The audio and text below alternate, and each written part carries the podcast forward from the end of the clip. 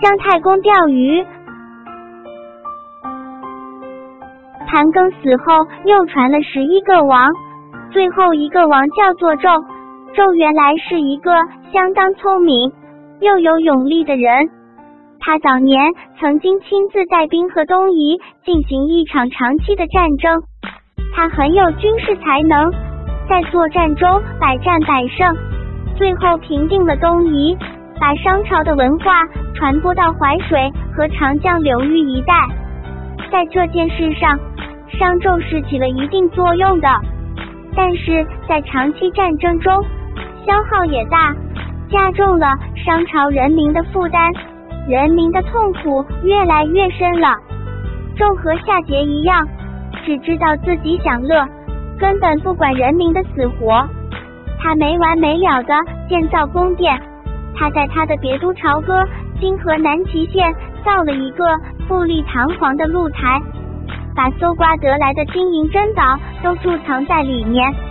他又造了一个极大的仓库，叫做巨桥，把剥削来的粮食堆积起来。他把酒倒在池里，把肉挂得像树林一样。他和宠姬妲己过着穷奢极欲的生活。他还用各种残酷的刑罚来镇压人民。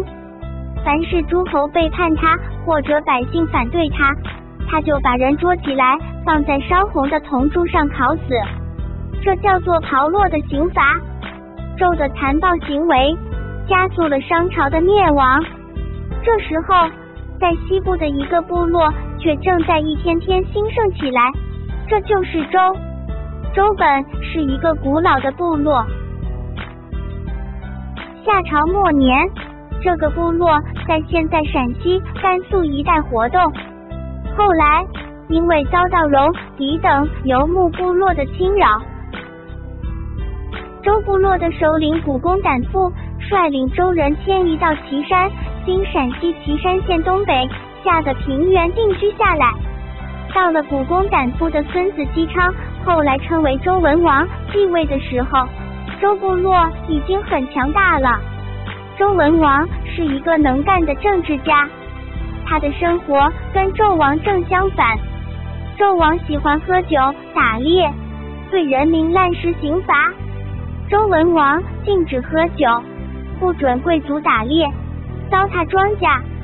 他鼓励人民多养牛羊，多种粮食。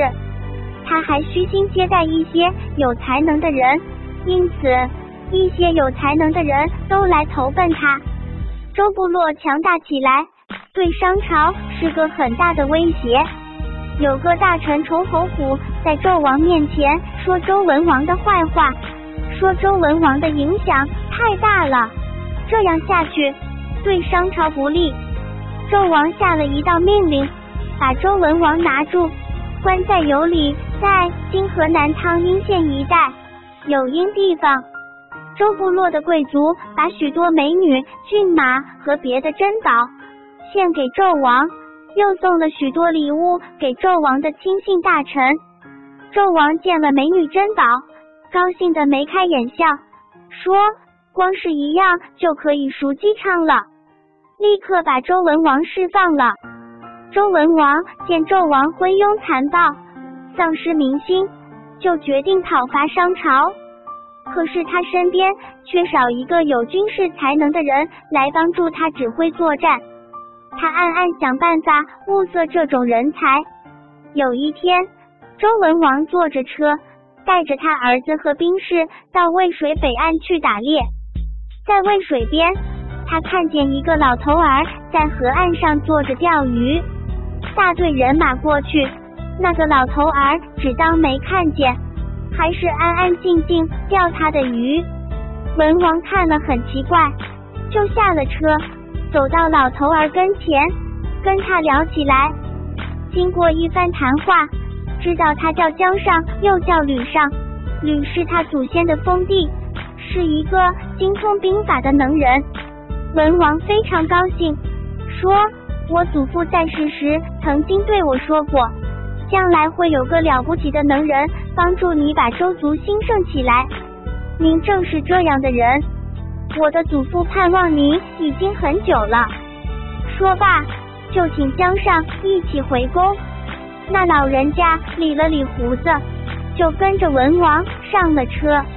因为江上是文王的祖父所盼望的人，所以后来叫他太公望。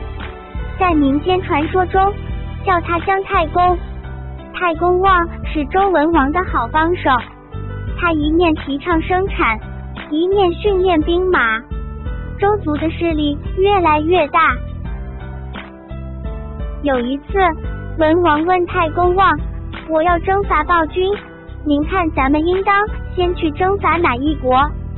太公望说：“先去征伐密须。”有人反对他，说：“密须国君厉害的很，恐怕打不过他。”太公望说：“密须国君虐待老百姓，早已失去民心，他就是再厉害十倍，也用不到怕。”周文王发兵到了密须，还没开战。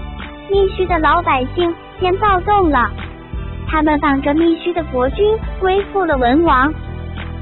过了三年，文王又发兵征伐崇国，在今陕西省丰水县，是商朝西边最大的一个属国。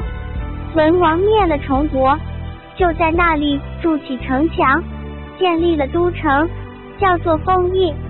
没过几年。周族逐渐占领了大部分商朝统治的地区，归附文王的部落也越来越多了。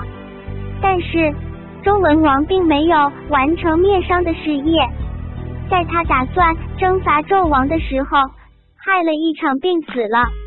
爸妈育儿网是一个融合专业、便捷、可操作育儿知识的平台，将育儿知识技巧一网打尽。同时，这也是一个能够让家长交流育儿经验的平台，和台湾博士导师、校长级导师、高级育婴师进行沟通。进育儿交流群，请加微信：幺三三幺三九七零五幺二。